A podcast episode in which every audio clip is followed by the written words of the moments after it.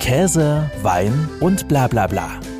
Der Genusstalk mit Johannes Querin. Also da hatte ich die Kalaschnikow am Mann und die war durchgeladen. Also das habe ich eben auch bei meinen Chefs gelernt. Bevor Maria Groß ihre Kochausbildung startete, studierte sie Philosophie und Germanistik.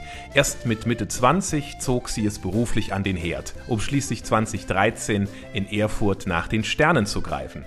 Warum Maria 2015 den Sternen den Rücken kehrte, um ein traditionsreiches Ausflugslokal zu übernehmen und was bei ihr auf jeden Fall zu einem guten Essen dazugehört, darüber unterhalten wir uns heute im Genusstalk. Ich freue mich, dass du Zeit gefunden hast. Hallo, liebe Maria. Hallo, ich freue mich, dass ich dabei sein darf. Köchin war ja scheinbar nicht unbedingt die erste Idee, die du hattest nach deinem Abitur. Warum dann doch? Ach, also die, die Kurzversion ist eigentlich die. Also wenn ich eine sinnvolle Sache aus meinem Philosophiestudium mitnehmen konnte, weil ich habe tatsächlich fünf Jahre Philosophie studiert, also dafür, dass ich keinen Magister habe, ja, also äh, schon ein größeres Projekt in meinem Leben. Aber dass ich irgendwas finden muss, worin ich Sinn sehe und vor allem äh, eine Sache finde, in der ich auch äh, mich selber finde und Spaß habe. Das klingt ganz banal, aber ich glaube wirklich, jeder könnte die Welt, zumindest in der ersten Welt, ein Stück besser machen, wenn die Leute mehr auf ihre innere Stimme hören würden und dem nachgehen würden, was sie wirklich innerlich vom Herzen her mit Sinn erfüllt. Und das war dann für dich das Kochen? Ja, also über Umwege tatsächlich. Ich habe das spät entdeckt also über so eine Zickzack-Biografie, aber das ist ja heute eher äh, fast klassisch und nichts Besonderes mehr. Und bin wirklich recht spät in der Gastro fest gelandet und äh, muss aber wirklich sagen, auch rückblickend, das war äh, die, die beste Entscheidung, die ich jemals getroffen habe, weil ich glaube auch mit dem Freigeist, mit dem ich heute arbeite, denke und koche, ähm, das, das wäre mir nicht möglich gewesen, wäre ich schon mit 16 in der Anstalt eingezogen, hätte mich transalieren lassen und wäre ähm, ja die, die, wie, wie sagt man, die, die, die Muße von jemandem gewesen und könnte dann später meine eigene Handschrift entwickeln. Ich glaube schon, dass sowas möglich ist, sich später dann zu emanzipieren von dem Chef. Aber es macht schon was mit einem Menschen, wenn du erst mit Mitte 20 irgendwo einsteigst und dann durchstartest. Oder ob du ähm, sehr viel ähm, ja, mit, mit Schauspielerei und Nachahmen beschäftigt bist. Und 2013 bist du ja dann zurückgekommen nach Erfurt und ähm, nach zehn Monaten im Clara dann auch direkt einen Stern erkocht und du warst ja damals dann Deutschlands jüngste Sterneköchin. Hättest du damals damit direkt so gerechnet? Also ähm, wenn ich ehrlich bin, definitiv nicht. Das sagt sich so einfach, aber in dem Laden, man muss wissen, ich habe früher sehr, sehr klein gearbeitet. Ich war vorher schon Küchenchefin, aber in einem sehr kleinen Haus mit einem sehr kleinen, überschaubaren Team wo ich ähm, durchaus auch à la carte geschickt habe und manchmal ein paar kleine Veranstaltungen, aber alles sehr selektiv, sehr, sehr süß, sehr klein, sehr mädchenmäßig, ja, also jetzt in Anführungszeichen. Und ähm, das Haus, was ich dann übernommen habe in der Heimat, also da war ich, macht meine Eitelkeit quasi erblindet und habe mich quasi nur peripher damit auseinandergesetzt, dass da wirklich eine riesen Bankettküche mit über 1000 Sitzplätzen dranhängt und noch ein gut bürgerliches Restaurant mit 100 Sitzplätzen äh, ich war eigentlich nur fokussiert auf dieses Fine Dining, wo die mir versprochen haben, dass ich machen darf, was ich will. Dass ich leider gar keine äh, Assistenz hatte in der Bankettküche, äh, das, das wurde mir dann erst nach und nach bewusst, dass ich da im Grunde gearbeitet habe wie ein Tier. Und ich möchte die Zeit echt nicht missen, aber es macht natürlich auch was mit einem. Ja, und äh, dass mir das damals gelungen ist, dieser Geniestreich, da habe ich natürlich in diesem recht großen Team ähm, auch bestimmten Leuten das absolut zu verdanken, dass die meine Vision mit mir geteilt haben. Aber war das, das auch das Ziel für dich, dass du einen Stern da kochen willst? Also, dass man über mich redet und über meine Küche spricht und dass es lohnenswert ist, wenn man in Thüringen ist, einen Abstecher in äh, das Restaurant Clara zu machen, war definitiv ein Ziel. Aber dass es mir innerhalb von so kurzer Zeit gelingen könnte, das war aufgrund meines Arbeitspensums für mich gar nicht möglich einschätzen zu können weil ich war wirklich zu der Zeit wie eine Art, ja, Tentakelfrau. Ich hatte gefühlt irgendwie 13 Köpfe, 120 Arme und äh, drei Gehirne, ja, also wo du bestimmte Regionen dann auch regelmäßig auf Eis legen musst, weil du unter einem gewissen Stresslevel einfach nur noch entscheiden musst zwischen Gut und Böse. Welchen Fehler muss ich beseitigen, um das nächstgrößere Übel zu verhindern? Also das ähm, verändert ja den Menschen. Und dahingehend hatte ich tatsächlich Ich wusste, dass ich gut koche. Ich habe ein gutes Gefühl zu mir selber. Aber ähm, dass es reichen würde in Michelin, ja, ich habe gedacht, ein paar Gourmet-Punkte, sowas. Das, ja, also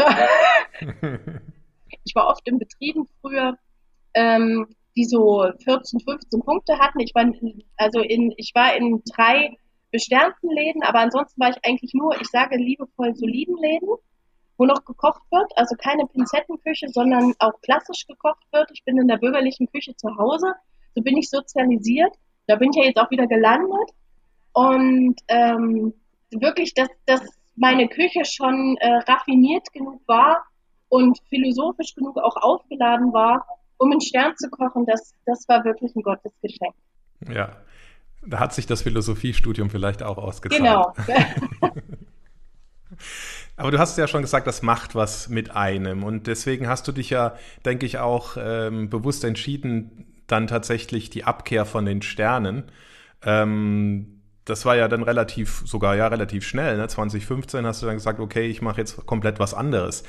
Was hat's denn mit dir gemacht, dass du gesagt hast, ihr könnt mich mal, ich mache jetzt äh, lieber wieder was, was mir vielleicht näher liegt? Also ähm, es war ja letzten Endes auch gerade rückblickend eher so, dass die Presse das draus gemacht hat. Sie gibt den Stern zurück. Eigentlich habe ich ja nur meinen Job gekündigt und habe gesagt, ich will mich mal wieder auf mich selber konzentrieren und mich selber mal wieder spüren, weil äh, Leute, die nie in dieser Form so aggressiv und viel gearbeitet haben, ähm, die, die, können das, glaube ich, nur äh, bedingt einschätzen, über was für ein Arbeitspensum ich hier rede. Ich will überhaupt nicht jammern, aber ich bin sehr ehrgeiziger Typ. Ich verliere nur sehr ungern.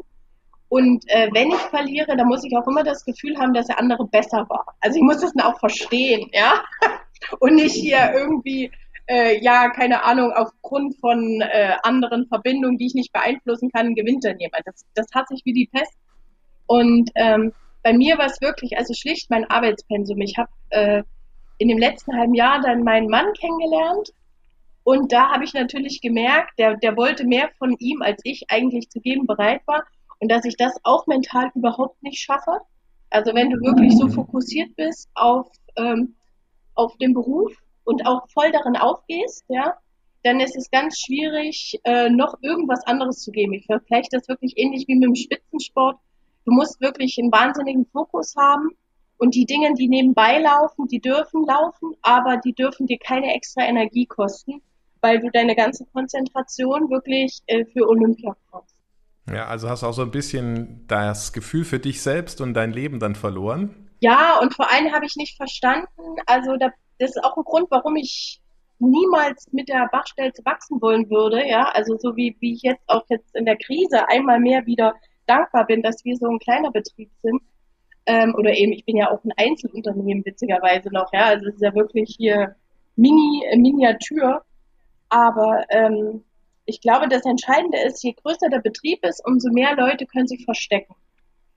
Also soll heißen, ähm, ich glaube schon, dass wir in Deutschland, ich war halt vorher knapp zehn Jahre in der Schweiz, ich war hier mit Dingen konfrontiert, die ich so überhaupt nicht kannte, die Jahre, die ich dort in der Schweiz hängen geblieben bin, sage ich jetzt mal in Anführungszeichen beruflich ähm, dass Leute hier wirklich, gerade in der Gastronomie, den Job nur machen aus Mangel an Alternativen. Also wirklich nicht aus Passion, aus Überzeugung. Und ich glaube auch nicht, dass es notwendig ist, dass ein Team sich ausschließlich aus Elite speist.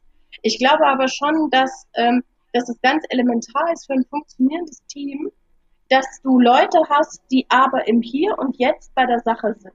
Egal, ob die dich unterstützen beim Backup an der Küche, also in, an der Spüle oder ob das ein Azubi im Service ist oder ein Praktikant, äh, der, der äh, irgendwie in der Küche mit eingeteilt ist und vielleicht ein Plättchen beim Amis Busch drauf zu zaubern.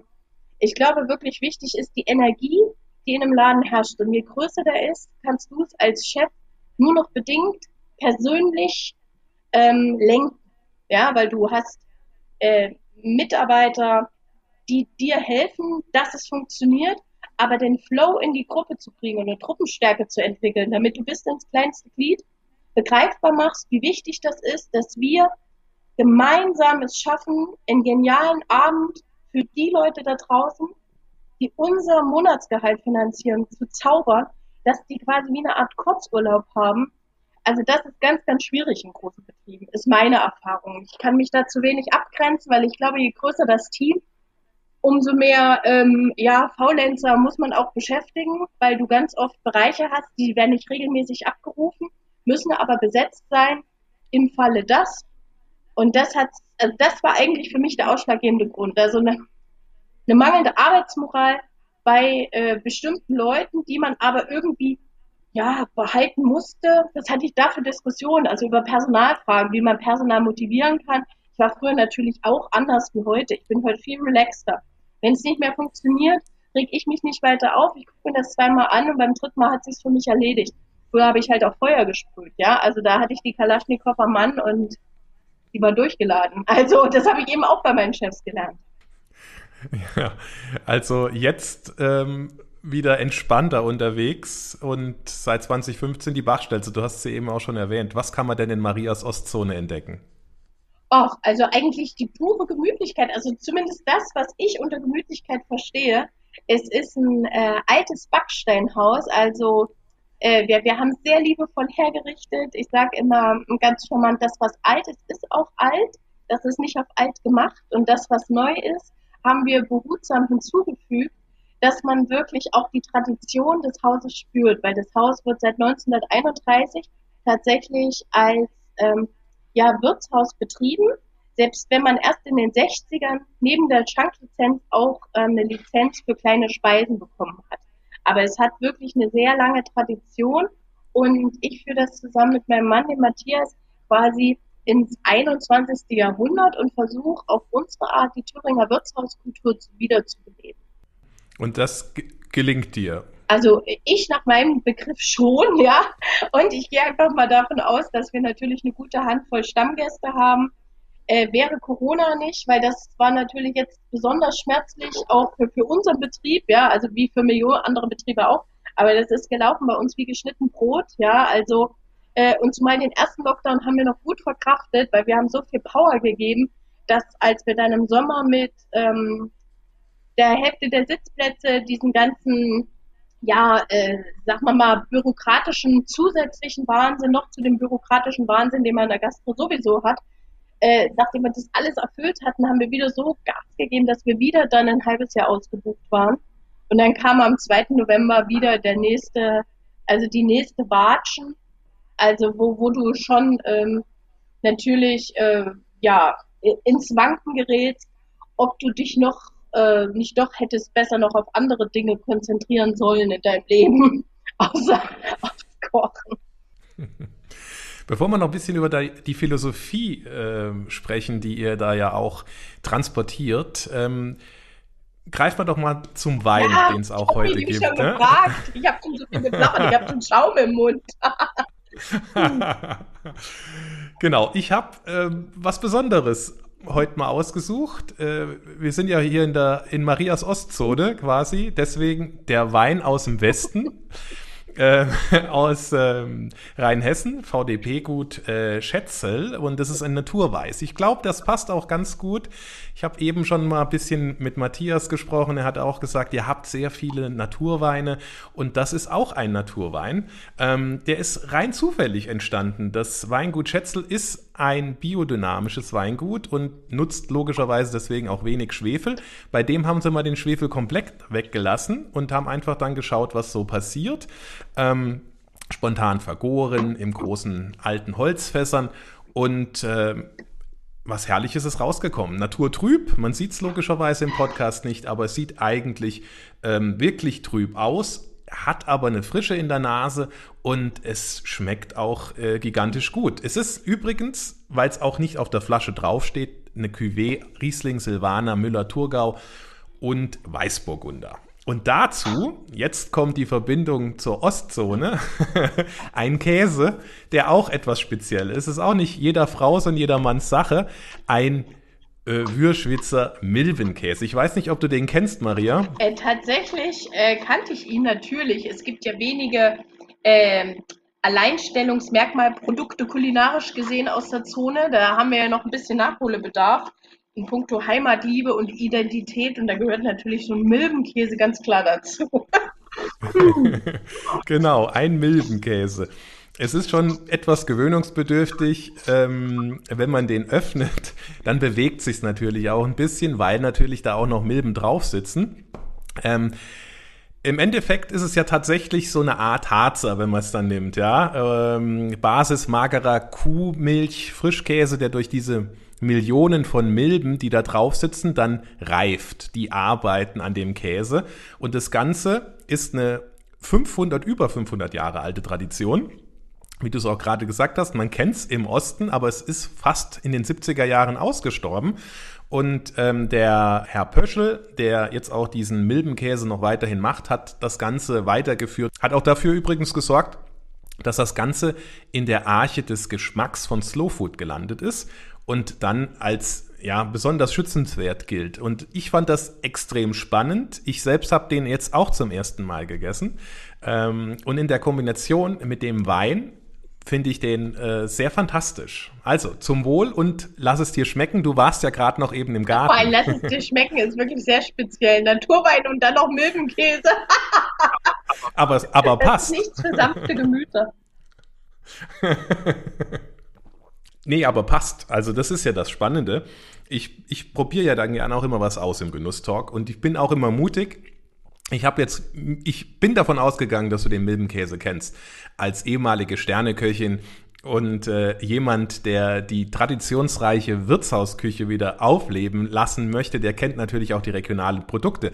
Aber ich habe es ja gerade gesagt, du kommst aus dem Garten, ne? Ihr macht auch entsprechend sehr viel selbst als Selbstversorger. Also tatsächlich jetzt, natürlich ist das Projekt mit der Selbstversorger-Idee durch Corona aufgrund dieses erzwungenen Sabbaticals natürlich bei uns durch die Decke gegangen und wir haben das sehr vergrößert.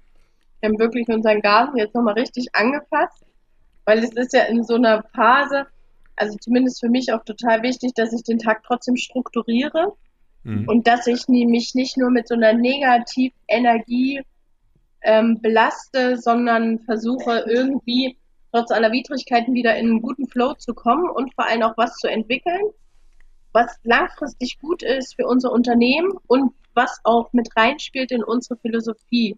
Also so Naturküche ist ja ein Begriff, der ist jetzt eigentlich so die letzten zwei Jahre so für mich persönlich so von Bedeutung geworden, weil ich ähm, selbstbewusster geworden bin bei der Auswahl von Produkten, wo ich vorher noch ein bisschen gezögert habe, weil, weißt du, ich will nicht belehrend sein für unsere Gäste. Ich will, dass unsere Gäste einen geilen Abend haben. Ich will die nicht zu schwafeln was, woher, wieso, warum, warum es ethisch wichtig ist, sondern ich will schon eine Leichtigkeit behalten.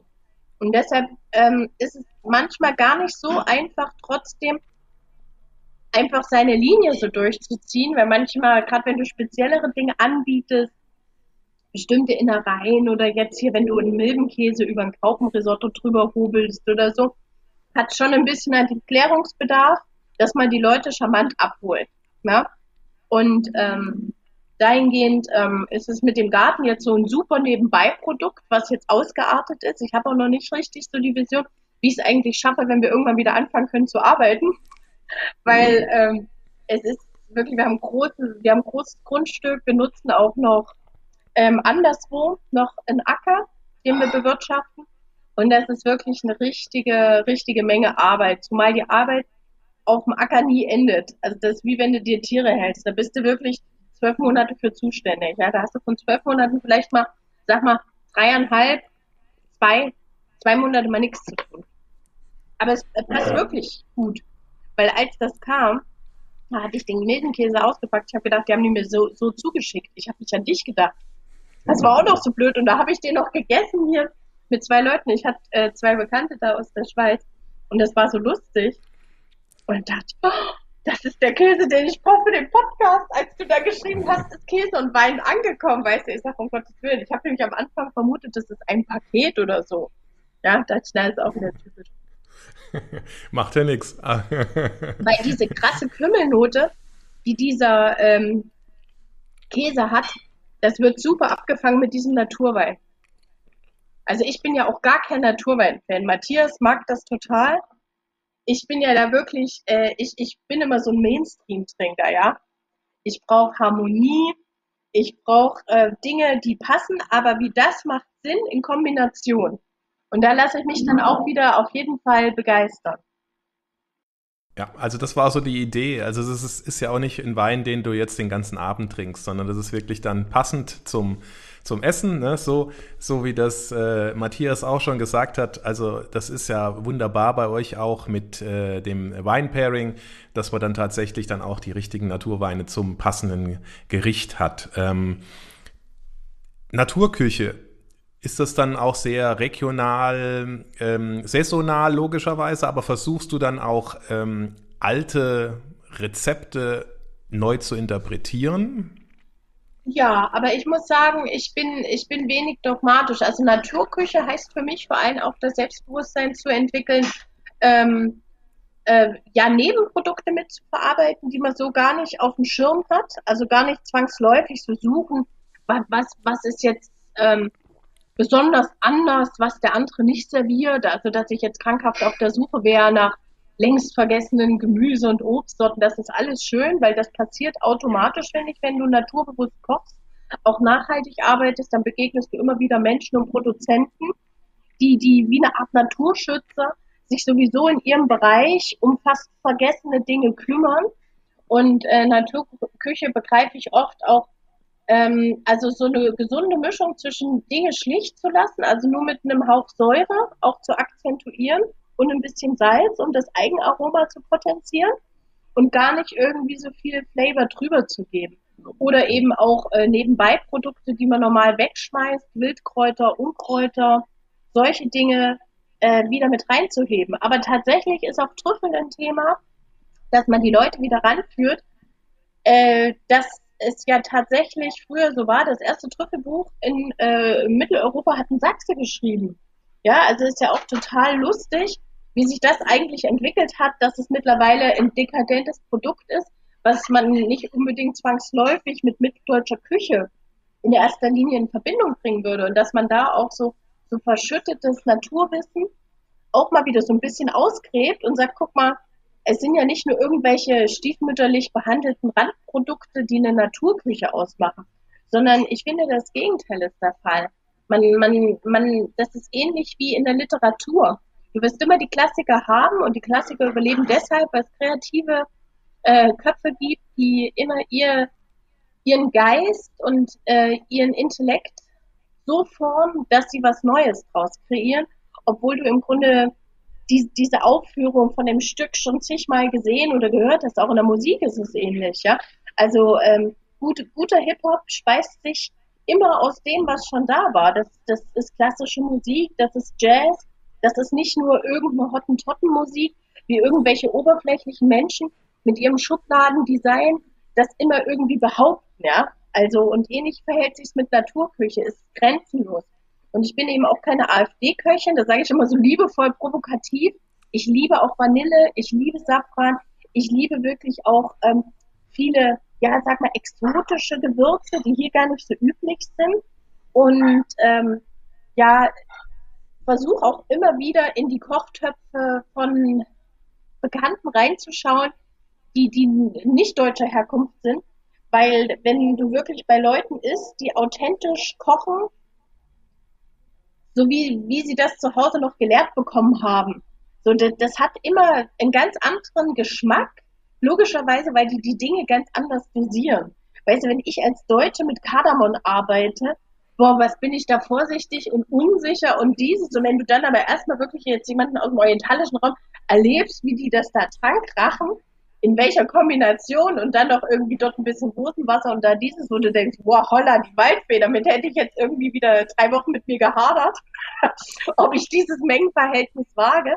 Und dann siehst du und begreifst du auch bestimmte Prozesse. Und so verstehe ich Naturküche natürlich geleitet von dem Gedanken, vor Ort zu kaufen und das Geld hier zu lassen und auch den Lauf der Natur zu akzeptieren und nicht zwangsläufig ein Himbeertörtchen im Dezember zu servieren. Gleichwohl muss man natürlich auch sagen, dass man immer ein bisschen auch ähm, den Gast, finde ich, ähm, wie soll man sagen, nicht enttäuschen darf. Und manchmal, wenn wirklich jetzt ein Wunsch ist, dass man einen Gästewunsch hat für eine Hochzeitstorte oder für irgendeinen Kram, ja. Also da bin ich wirklich äh, nicht dogmatisch und lehne das ab, wenn die jetzt eine Erdbeertorte wollen. im Winter. Ich versuche dann so eine halbweiche Lösung, dass ich sage, boah, wollen wir nicht irgendwie eine Eistorte und wir machen Neringasch drüber und ich flamme das Ding ab, dass du jetzt nicht vielleicht nur Atomerdbeeren aus dem äh, spanischen Gewächshaus brauchst. Ja, dass man sagt, man, man nimmt irgendwie Erdbeerpüree. Aber ja, Naturküche, glaube ich, ist ein weiter Begriff. Und auch äh, in Bezug auf die Quellen, woher es kommt, weil ich glaube wirklich auch Nachhaltigkeit beginnt nicht beim Bio-Ei, sondern das beginnt schon sehr viel früher.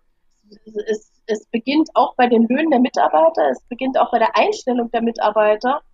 Es, ähm, es äh, spiegelt sich natürlich auch ganz klar in der Auswahl der Produkte, wo man sagt, ähm, achtet man beim Fischeinkauf auf gewisse Ethiken oder bedient man wirklich den Mainstream, weil man sagt, die Nachfrage ist da, die kommen, die wollen das so, also mache ich das. Es ist, äh, glaube ich, so eine Mischung aus vielen Dingen. Hat sich denn dein Stil im Vergleich zur Sternezeit dann sehr stark verändert? Also absolut vereinfacht. Ich habe ja keinen, ähm, keinen um mich rum. Also zurzeit durch Corona ist es so, den Johnny, der jetzt hier knapp zwei Jahre äh, mit mir in der Küche war, wir haben früher schon mal zusammengearbeitet, der ist wieder in die Schweiz gegangen. Und jetzt, wenn wir wieder anfangen dürfen, wird es natürlich erstmal, äh, werden wir erstmal schauen, wie wir überhaupt jetzt den Sommer äh, durchstarten können. Ja, wird ja auch nur wieder hier so mit angezogener Handbremse sein.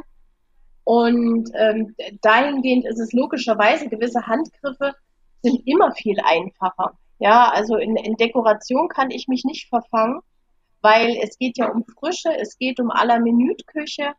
Und äh, wenn du nicht den Luxus hast, dass dir noch zwei Hände zuarbeiten, musst du natürlich auf eine gewisse äh, Eleganz verzichten. Also nicht, nicht auf Geschmack, aber definitiv schon auf eins, zwei, drei Shishi-Sachen, wo man sagt, oh, hätte ich gern, aber wo man das Ego dann doch zurückstecken muss und sagt, nee, das lohnt sich einfach nicht. Also ich stehe nicht mehr wie früher irgendwie noch morgens eine Stunde da, dabei und mache irgendwelche Chips oder irgendwie mach den äh, Dörrautomaten wieder an und mal klatscht das alles neu rein. Ich lasse es einfach weg. Wenn wir im Sommer viele Möglichkeiten haben, ähm, mit Blüten oder Dingen, die nebenbei getrocknet sind, ja, dann passiert es. Aber ich, ich, ich mache keine Zuckerarbeiten mehr im Hochsommer, wenn die Luftfeuchtigkeit hoch ist, wo die Zuckerwatte innerhalb von Sekunden wieder zack, weg ist auf dem Dessert und alles ein Riesendrama. Das, das tue ich mir einfach nicht mehr an. Also volle Konzentration auf den Geschmack des Essens und ähm, letzten Endes ja auch das, was du gerade eben beschrieben hast, wie die Kombination und ja das Lebensgefühl, was da auch in diesen Speisen drin steckt, transportiert wird. Genau, das ist im Grunde so zu dieser zu diesem Haus, also dass es auch den Ursprung der Bachstelze so ein bisschen so widerspiegelt. Ja, das hat ja angefangen wirklich so als als äh, einfaches Ausflugslokal und äh, mit uns modifiziert sich das so ein bisschen in die Neuzeit, indem wir sagen, gerade weil wir hier im Osten echt noch so ein bisschen, sage ich mal, liebevoll hin und wieder so Identitätsprobleme haben, die sich natürlich auch in der Kulinarik immer wieder spiegeln lassen, versuchen wir natürlich so ein neues äh, Selbstbewusstsein, so ein neues ostdeutsches Selbstbewusstsein zu entwickeln. Und ich als Köchin versuche das natürlich auf meine kulinarische Art und begreife es aber tatsächlich auch ja begreife ich äh, mich auch als, als ja, Kulturbeauftragte, wenn man so will, wenn das jetzt nicht zu geschwollen klingt. Für Thüringen, ne? Genau, ja. Also, weil das ist, es gibt viele Leute, die sich hier auch Mühe geben. Nur was wirklich noch drin hängt, das merkst du mit meiner Generation, öffnet sich das schon ein bisschen. Aber du hast ja wirklich mitunter Produzenten, die haben wirklich eine ausgesprochen gute Qualität von was, wo du sagst, vergleichbar, keine Ahnung, gibt es jetzt fünf Ziegenhöfe, aber der macht wirklich einen besonderen, einen besonderen Frischkäse. Nicht nur, weil er irgendwie seine zehn Ziegen mit Namen kennt, sondern ähm, das Gesamtprodukt, auch das, was er reifen lässt, ist ein besonderes.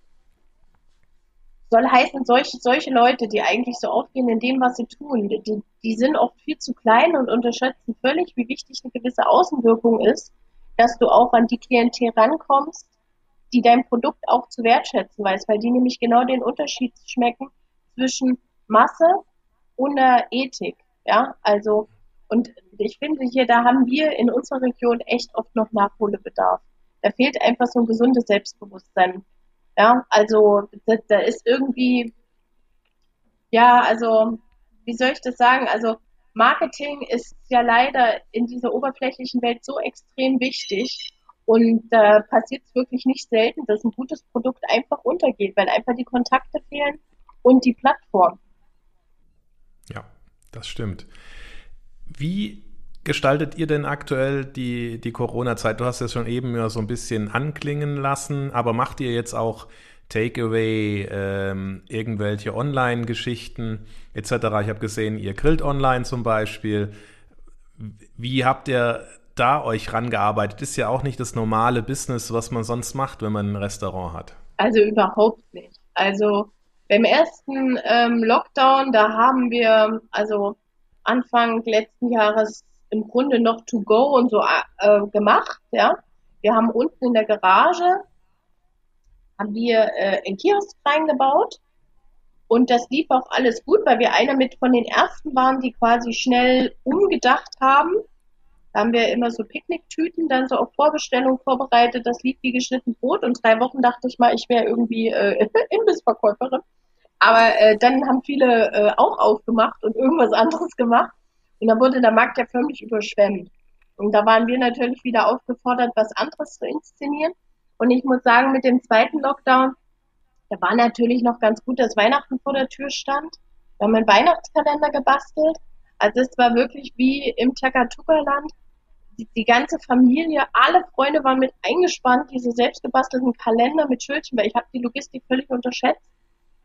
Wenn du halt nicht nur fünf Kalender baust, sondern deutlich mehr, was das für ein Ficky-Facky ist, wenn dort irgendwie das Labelchen und das muss aber süß aussehen und das Bild nach vorne und das darf nicht umknicken. Ich will sagen, Weihnachtszeit haben wir auch noch gut überbrückt, auch mit To-Go und für eine gute Handvoll Stammgäste, die bei Laune halten, die auch mal ein paar Weine bei dir kaufen, ja, also oder speziellere Sachen über dich bestellen. Und dann haben wir ähm, tatsächlich im Dezember noch angefangen, diesen Kiosk, diese Garage umzubauen zu einem Feinkosthandel. Also haben da nochmal äh, tatsächlich echt mega viel Zeit und Geld investiert und haben das Ding nochmal angefasst. Jetzt können wir es äh, für, für alles Mögliche nutzen und ähm, haben tatsächlich ähm, ja so wie, wie so Armbrotstüten angeboten. Haben wir gesagt, wir wollten das nicht Feinkosthandel nennen, weil das klingt, finde ich, so ein bisschen 80er und das klingt schon wieder so elitär und das will ich eigentlich gar nicht sein, sondern dass man sagt, eigentlich ein Lebensmittelgeschäft. Und wir äh, in der Barstelze, wir essen halt gute Dinge, und nicht immer nur das Billigste, weil es gut aussieht. Ja, also und ich finde, das muss man ja auch erstmal wieder begreifen, dass gute Lebensmittel gar nicht Feinkost sind, sondern eigentlich ja normale Lebensmittel und jeder kann sich selber entscheiden, äh, was er eigentlich ist. Und ich kenne keinen Reichen, der jeden Tag ein Rindsfilet isst und äh, da 100 Gramm Trüffel drüber hobelt. Ja, also dieser abgehobene Gedanke, so, ja, das kann sich ja keiner, ist ein totaler Schwachsinn. Nur die Prioritätensetzung ist nach wie vor halt nur auf Optik angelegt und dadurch äh, spart man natürlich an der Butter, bei der Milch, beim Schmand, ja, also überall. Also wie gesagt, Feinkostladen, dann haben wir viel digitalisiert. Wir haben eine App entwickelt, ähm, die wir jetzt ähm, tatsächlich auch versuchen so zu promoten, weil die App, so wie wir die jetzt gebastelt haben, ist auch interessant für andere ähm, Kollegen. Im Grunde geht es um Kundenpflege, weil wir in der Gastro stehen ja für Lebensfreude. Und das ist trotz aller Querelen nicht unbedingt einfach, gerade in so einer Zeit stabilen, guten Kontakt zu Leuten zu halten. Wie du äh, erwähnt hast, Online-Seminare. Versuch mal mit dieser Barbecue-Party. Ist kein klassischer Kochkurs, kein Grillkurs. Also wir, wir versuchen da selber uns ein bisschen aufs Korn zu nehmen, dass man noch einen Mehrwert hat für den Zuschauer. Also es soll nichts Belehrendes sein, sondern wir versuchen virtuell so eine Leichtigkeit nach Hause zu schicken zu unseren Gästen. Was haben wir noch gesagt? Ja, den, den Garten vergrößert.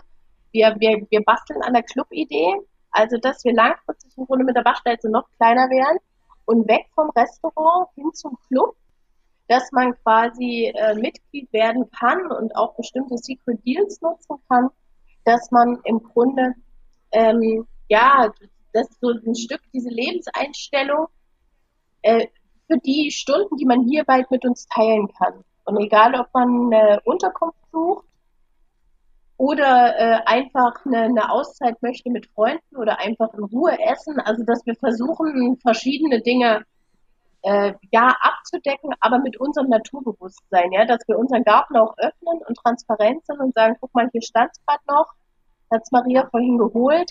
Also ich glaube auch diese Transparenz und diese, dass wir endlich mit dieser Idiotie aufhören, immer über dieses Greenwashing zu reden und so zu tun, als wären wir alle ultra nachhaltig. Dabei fahren die Leute immer noch nicht mehr Bahn, weil es gibt einfach Leute, die fahren nach wie vor nur Auto, die fliegen auch nach wie vor nur.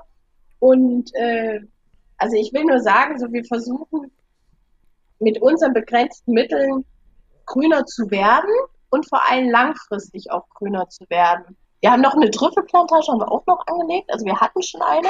Wir haben uns noch eine Wiese angemietet in der Rhön. Und ähm, ja, also wir versuchen auch quasi später Geld zu verdienen. Mal sehen, ob das klappt. Das ist ja alles so ein Lang Langzeitprojekt. Ob das alles funktioniert, gell? Muss man geduldig sein, wie mit vielen Dingen. Ich äh, schreibe noch ein Buch. Also ich muss ja sagen, wir, wir sind ja schon umtriebig. Aber wenn mich Corona auch eins gelehrt hat, dass ich, glaube ich, auch wir in der Gastro aufgefordert sind, politischer zu werden. Weil wenn man sich da auf unsere Interessenvertretung verlässt, da ist man ja wirklich äh, verlassen. Und ich glaube, sich innerhalb der Community besser zu connecten mit Leuten, die eine gewisse Ethik teilen. Das heißt nicht, dass man völlig d'accord ist mit, mit, jedem Detail, aber dass man so einen Grundbeat hat, den man miteinander teilt. Und ähm, das wäre schon wünschenswert, wenn man da eine übergreifende Initiative äh, starten könnte. Weil immer wenn du dich mit äh, Kollegen unterhältst, auch Hoteliers unterhältst, oft sind ja gewisse Themenfelder identisch, also wo die Leute Barrieren spüren. Ja, und das würde ich mir wünschen. Aber mir ist halt noch nicht klar, wie man so eine Plattform gründen könnte. Weil die, die Hoga, die es eigentlich könnte, weil sie auch die, die Kontakte haben, die, die, die haben ja, äh, ja, wie soll ich sagen, kann man schon als Versagen bezeichnen, glaube ich. Also.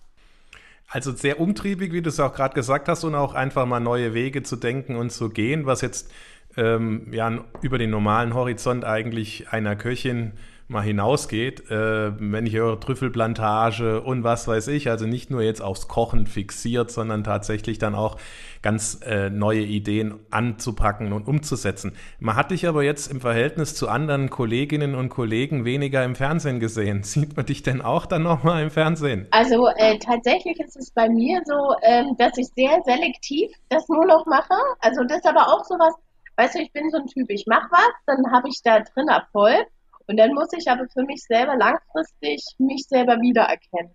Und das ist immer ganz schwierig bei Fernsehen. Das, ich würde es überhaupt nicht kleinreden. Aber es gibt schon Dinge, die, die, das, das ist ganz wenig identisch mit dem, was du selber bist. Und da muss man immer, sage ich jetzt, äh, rückblickend mit der Erfahrung, echt sagen, da muss man echt tapfer abwählen. Ja, also wann verkaufe ich meine Seele, wo bin ich noch da? Und ich, das muss jeder für sich selber entscheiden. Nur dadurch, dass ich ja auch ein ganz kleiner Betrieb bin. Ich bin ja auch verglichen mit vielen Kollegen total winzig. Also ich bin ja so die Pippi Langstrumpf der Szene. Und darauf lege ich auch Wert und zwar im positivsten Sinne. Ich stehe für, für freies Denken.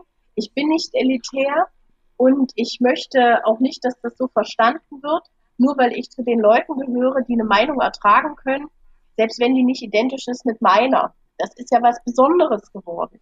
Und auch diese Position beizubehalten, ist fast schützenswert geworden die letzten Monate. Und da muss man natürlich dann auch sehen, was passt zu einem und, und was macht weniger Spaß. Aber ich bin ehrlich, ich habe nicht gewusst, dass Corona so ausartet, weil da wäre ich wahrscheinlich nicht so selbstbewusst daran gegangen. Ja, also muss man auch ganz klar sagen. Dafür hast du aber auch einen Podcast gestartet 2020. Das, äh, da kannst du dich aber dann auch so verwirklichen, wie du dir das vorstellst, gemeinsam mit Elena Ulig.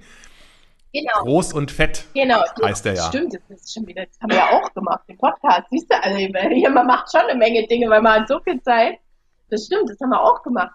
Also hier im Grunde, unser Ziel ist ja in 30 Minuten ein frisches Essen auf dem Tisch zu haben, dass man die Leute quasi wieder dazu animiert, sich nicht von irgendeinem Hokuspokus abschrecken zu lassen, wie kompliziert Dinge seien, sondern dass man die Leute, also gerade die berufstätige Frau, einfach mal da abholt, wo sie ist, nämlich mit einem Kopf voller Gedanken, irgendwie noch ein schreiendes Kind im Hintergrund oder zumindest einen nervigen Teenager oder irgendwas und äh, tatsächlich äh, in meiner äh, Umgebung 80 Prozent bleibt nach wie vor an den Frauen hängen mit der Doppelbelastung und dass man da einfach guckt, hier guck mal, dennoch äh, können wir immer frisch kochen und zwar richtig lecker und richtig gut und mit wenig Aufwand, indem man wirklich die Dinge reduziert und trotzdem geschmacklich aber krachen lässt. Mhm. Bist du, bist du da auf die Idee gekommen oder wie kam das jetzt da zu diesem Podcast? Das war auch, das war so eine Energie, die einfach da war. Ich habe die Elena kennengelernt in der Talkshow wir sind zusammen nach Hause im Zug gefahren.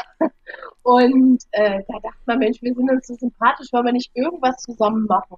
Und tatsächlich ist so ein Podcast natürlich eine echt gute Möglichkeit, unkompliziert, mit wenig finanziellem Risiko, was Cooles zu machen.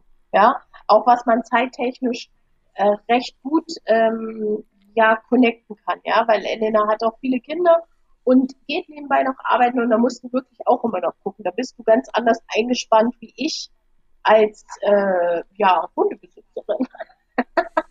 und, und so ist das tatsächlich entstanden. In meinem eigenen Podcast, der heißt Prostmahlzeit, den kann man auch nur über die Website abrufen bei uns, betreiben wir auch so Imagepflege, dass wir Leute zu Wort kommen lassen, die wir selber cool finden. Ja, also das, das müssen keine Prominenten sein, weil ich glaube, immer dieser oberflächliche Quark ist auch total Quatsch. Weil die Leute, die sich gesellschaftlich engagieren, sind ganz oft Leute, die man gar nicht äh, direkt im Blick hat und die aber so äh, ja beispiellos äh, ihr Engagement der Welt schenken, das, das ja, das finde ich super und solchen Leuten gehört eigentlich eine viel größere Plattform. Ja, das klingt sehr vielfältig und wirklich nach einem ziemlich vollen äh, Tag. Aber was macht denn jetzt ein erfüllter Tag für dich aus, Maria? Ein erfüllter Tag ist, morgens aufzuwachen. Matthias liegt neben mir, dann meine dicke Katze Lisa und mein Hund kuschelt sich an mich ran. Und dann trinke ich erstmal eine halbe Stunde Kaffee und überlege, was liegt heute an. Ich checke die Mails. Matthias sagt mir nochmal, was heute wichtig wäre, weil ich verliere mich auch manchmal in Dingen, die mir halt Spaß machen. Und da korrigiert er mich manchmal so ein bisschen. Und ähm, ja, einfach, weißt du, dass du am Ende des Tages sagen kannst, es war kein verschwendeter Tag, weil ich habe echt, egal wie das jetzt klingt, aber auch viele, viele äh, schwarze Tage gehabt durch diese Situation, in die ich ähm, einfach so hineingestoßen wurde, obwohl unser Geschäft bombig gelaufen ist. Ja, also das muss ich wirklich sagen, dass, dass da habe ich viele Federn gelassen mental und äh, trotz ja trotz meiner positiven Lebenseinstellung hat es mich jetzt sehr viel mehr äh, Nerven gekostet, wie, wie ich jemals gedacht hätte. Dass es einfach eine Situation ist, in die ich unverschuldet reingerutscht bin. Klar, wie Millionen andere auch. Aber dennoch macht es mich nach wie vor sprachlos, ähm, wie, wie unsere Interessenvertretung uns jetzt hier die letzten Monate eigentlich begleitet und vertreten hat. Also wie, wie konnte es so weit kommen, dass wir wirklich dermaßen austauschbar sind dass wir hier abgespeist werden mit irgendwie, ja, ah, ich will nicht zu politisch werden, aber das hat schon viel Blödes mit mir gemacht und da habe ich schon viel Zeit dran verschwendet, mit dieser ganzen Negativenergie. Ich mit Matthias wieder in Flow gekommen bin und habe diese Aggression kreativ wieder umwandeln können, weil das muss man auch erstmal zulassen können, ja, nach diesem Schockzustand, dass sich das transformiert in eine Wut und dann wieder in eine gute Energie, dass du echt sagst, okay, hier, wir, wir nehmen dieses beschissene, staatlich verordnete Sabbatical an und versuchen mit einer Flexibilität eines Bambusstängels nach allem zu greifen, was irgendwie geht. Ja? Und das ist aber auch schön äh, zu sehen, dass du das so, wie du es jetzt gerade beschrieben hast, wieder umgesetzt hast, weil das macht dich ja auch aus. So äh, habe ich dich persönlich immer wahrgenommen und es freut mich auch eigentlich äh, sehr zu sehen, dass du dein charakteristisches Lachen in der ganzen Zeit nicht verloren Doch, du, hast. Das war mal weg. ja, das glaube ich, aber zumindest mal habe ich es nicht, hab ich's nicht wahrgenommen, Matthias dann schon. Und das ist ja auch toll, dass man da als, als Paar dann ähm, genau solche Krisen auch äh, durchsteht und da auch wieder wie du gerade so schön gesagt hast, das Negative zu Positiven wendet und dann halt auch was Gutes draus machst. Danke, liebe Maria, dass du uns in deine ganz persönliche Ostzone mitgenommen hast. Ich danke dir für das Podium. Dankeschön. Das war Käse, Wein und bla bla bla. Der Genusstalk mit Johannes Quirin. Dir hat dieses Gespräch gefallen? Dann abonniere den Podcast, um keine neue Folge zu verpassen.